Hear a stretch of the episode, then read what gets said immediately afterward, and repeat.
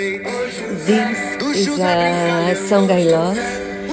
It's by Gilberto Gil and it tells the story of José, João, and Juliana. José and João were best friends, and Juliana is José's girlfriend.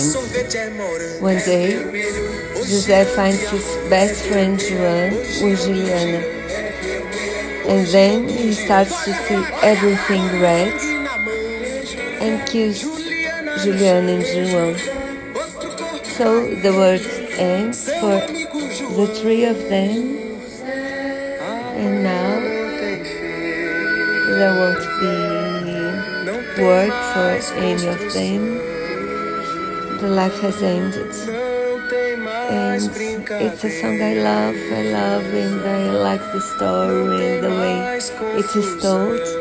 I will leave you the link so you can hear it. It's wonderful. His favorite song.